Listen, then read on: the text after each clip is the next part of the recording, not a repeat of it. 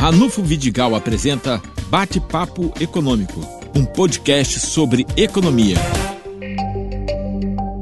Nosso bate-papo hoje é com o jornalista Sérgio Cunha.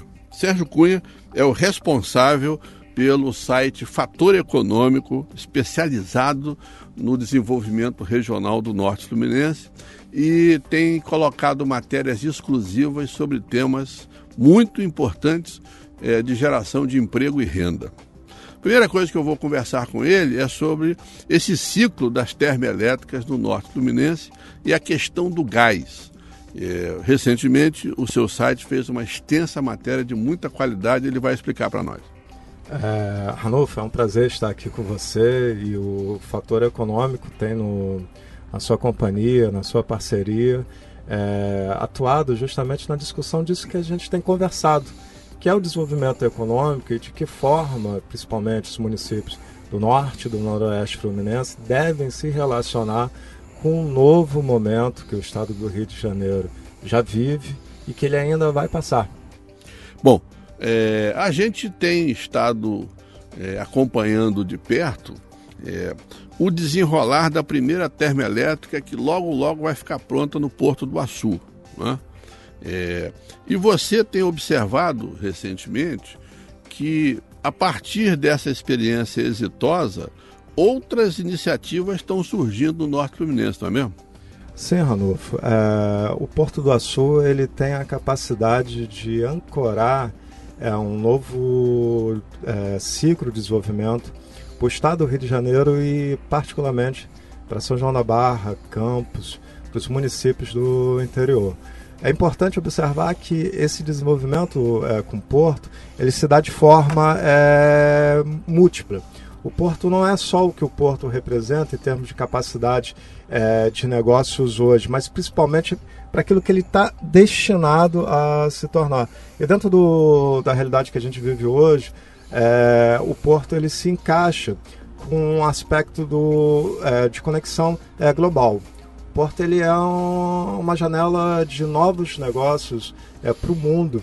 E o estado do Rio de Janeiro se coloca de forma estratégica com um equipamento único como esse, que é o Porto, que tem a capacidade de atrair investimentos é, na indústria do petróleo, tem capacidade de atrair investimentos é, na indústria é, é, é ligada ao minério, tem capacidade de atrair investimentos no setor de energia.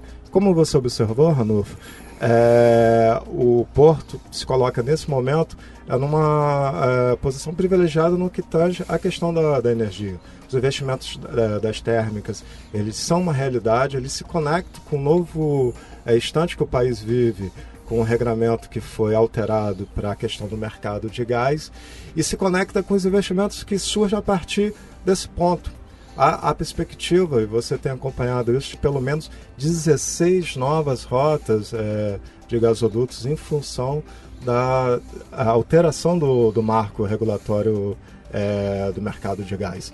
E Campos e São João da Barra, é, muito, mas muito beneficiados nesse instante por esse movimento que acontece. O site Fator Econômico em primeira mão estimou que a movimentação de salários no Porto do Açu chega a 115 milhões de reais é, em termos anuais. Né? Para aquele ouvinte nesse momento que está é, acompanhando a gente e está se formando e tem uma certa qualificação, é, esse desenvolvimento futuro é, vai incluir mais gente? É preciso que os municípios se preparem para isso, Ranulfo. A gente tem feito uma série de reportagens e que a gente é, atenta para a capacidade que o Porto tem sim é, de induzir o crescimento de forma exponencial, mas é preciso que todos os demais é, atores se preparem e acompanhem esse processo. É preciso que haja qualificação profissional para que a mão de obra seja inserida dentro dessa realidade é, do mercado de trabalho. Aí quando a gente fala em inserção, não é apenas de mão de obra. Você imagine que a gente tem uma cadeia de fornecedores de serviços e produtos que precisam estar adequados, é, preparados para essa realidade. É como romper isso, como fazer com que as nossas empresas, por exemplo, elas possam estar no portfólio é, daquelas, da, daquelas empresas que atuam junto aos parceiros do Porto do Sul. Então, é, eu entendo e a gente tem discutido muito isso, eu, você, é, em diferentes oportunidades abordamos isso com o fator econômico, que é preciso é, conectar as pontas. É preciso que o sistema de qualificação profissional, o sistema de é, indução de novos negócios, aí a gente pode falar do Sebrae, que já exerce um papel é, fundamental nisso, a Firjan. É preciso que todos esses atores é, se integrem com a realidade que o Porto nos impõe.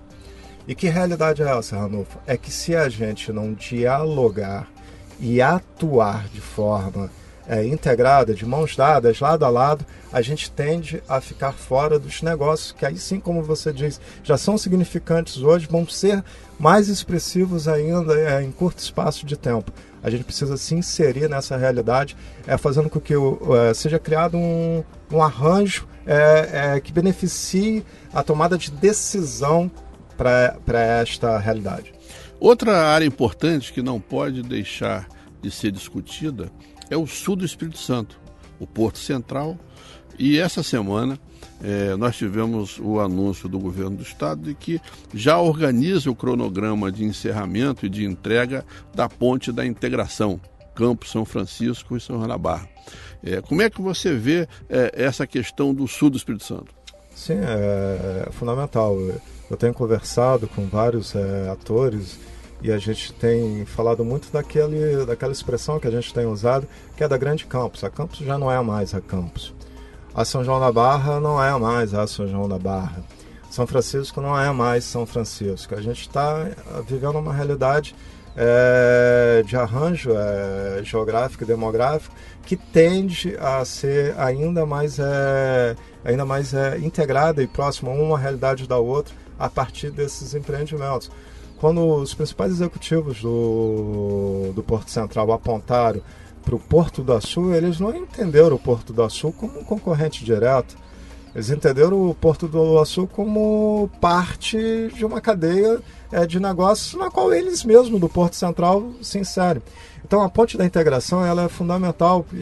E que bacana que o nome da ponte seja Ponte da Integração, porque ela expressa uma realidade que não é desejo meu ou seu essa realidade ela, ela se impõe pelo mercado, ela se, essa realidade se impõe pela realidade é, econômica que nós estamos vivendo, que é a necessidade dos atores falarem é, de forma próxima, conversarem de for, forma próxima. E a ponte é um, é um instrumento logístico fundamental para isso, porque oferece tanto ao Porto do Açu um canal qualificado, como ao Porto Central, como a São Francisco, como a própria própria campus, uma perspectiva de integração que vai se dar pela logística é, de cargas, vai se dar pela logística é, de transporte de pessoas, pela logística de turismo. A gente pode ter a tão sonhada integração da costa, que nunca é, ocorreu a partir da ponte, por exemplo. Isso pode se tornar uma realidade. É muito importante. A chamada o... translitorânea, né? Sim, é muito importante que o governo do estado, que o governo Witzel identifique isso realmente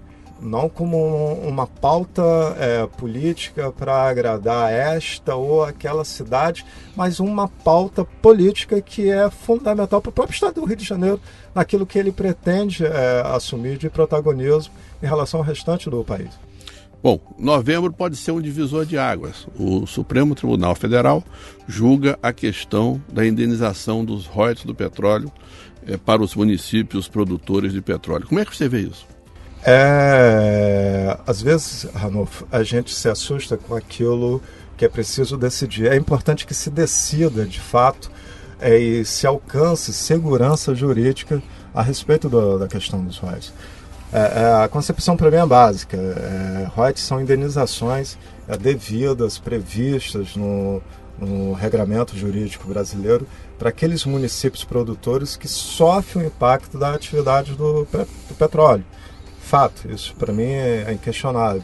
Houve uma alteração do marco é, legal que foi questionada ao, junto ao STF, porque não se imaginava que ela poderia ter acontecido é, sem um, uma alteração na Constituição, que prevê o modelo de indenização do jeito que, que ele foi criado. E, e, nós estamos pendurados numa liminar. Isso não é salutar para quem investe, por exemplo. O empreendedor não pode imaginar, um grande investidor não pode imaginar que essa situação que diz respeito ao que ele vai onerá-lo ou desonerá-lo, é, que diz respeito à, à própria capacidade é, de, das cidades se organizarem em termos de infraestrutura, como resposta ao próprio, ao próprio empreender dele, ele não pode imaginar que isso é suscetível de mudança a toda hora. Os municípios não têm capacidade, Ranulfo, é, de gestão, é, se ficarem é, presos, uma expectativa de que em qualquer momento 60% das receitas dele vão deixar de existir. Então, às vezes, as pessoas elas temem a decisão. É importante que a decisão aconteça, mas é importante que todos os atores envolvidos com isso é, se unam a respeito da defesa daquilo que é, é fundamental para a nossa economia. Não há nenhuma pessoa em sã consciência que possa admitir é, a perda dos royalties como alguma coisa desejada ou que possa ser salutar ou para o estado do Rio de Janeiro ou para os municípios é, produtores.